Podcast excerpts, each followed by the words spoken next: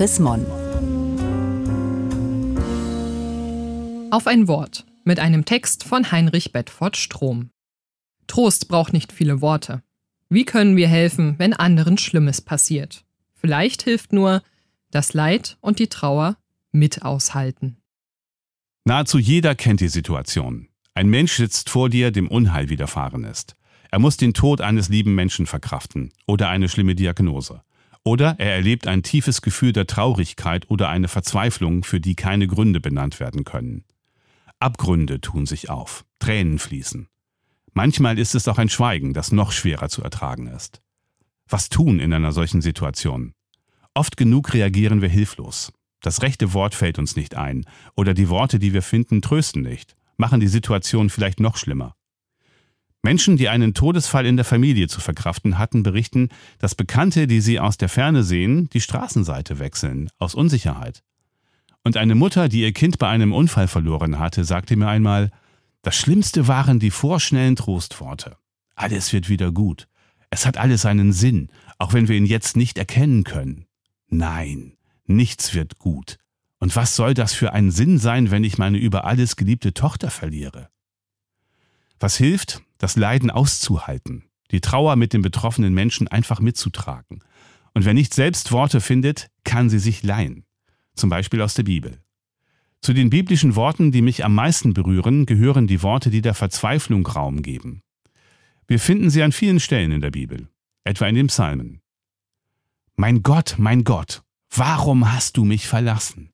Ich schreie, aber meine Hilfe ist ferne. Mein Gott, des Tages rufe ich, doch antwortest du nicht. Und des Nachts, doch finde ich keine Ruhe. So heißt es im Psalm 22. Jesus Christus selbst hat sich diese Worte in der Stunde seiner größten Not geliehen. Nach dem Matthäusevangelium sind es seine letzten Worte am Kreuz. Man muss sich das einmal klar machen. Der Mensch, den wir Gottes Sohn nennen, in dem Gott uns in menschlicher Gestalt begegnet, stößt diesen Verzweiflungsschrei aus. Einen Schrei der Gottverlassenheit. Keine billigen Trostworte von irgendwem. Nur Dunkelheit und Tod. Es ist gut, dass wir in Deutschland einen gesetzlichen Feiertag haben, der an Jesu qualvolles Sterben erinnert und daran, dass wir manchmal gezwungen sind, Leid zu ertragen. Sich auf den Karfreitag einzulassen, ist eine Schule des Lebens. Sie lehrt uns, mit unseren Erfahrungen von Ohnmacht klarzukommen. Sie lehrt uns, der Versuchung zu widerstehen, diese Erfahrungen oberflächlich wegzureden. Denn dadurch werden sie umso mächtiger.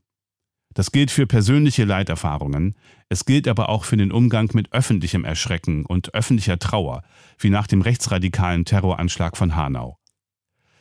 Der evangelische Theologe Dietrich Bonhoeffer hat einmal geschrieben, die Bibel weist den Menschen an die Ohnmacht und das Leiden Gottes.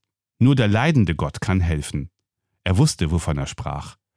Die Nähe des leidenden Gottes gab ihm die Kraft, kurze Zeit vor seiner Hinrichtung als Widerstandskämpfer seine berühmten Worte zu schreiben Von guten Mächten treu und still umgeben, behütet und getröstet wunderbar. In diesen Tagen ist es 75 Jahre her, dass er im Konzentrationslager Flossenbürg ermordet wurde. Woher, so fragen sich viele, hat er nur die Kraft genommen, mit seiner ausweglosen Situation so umzugehen?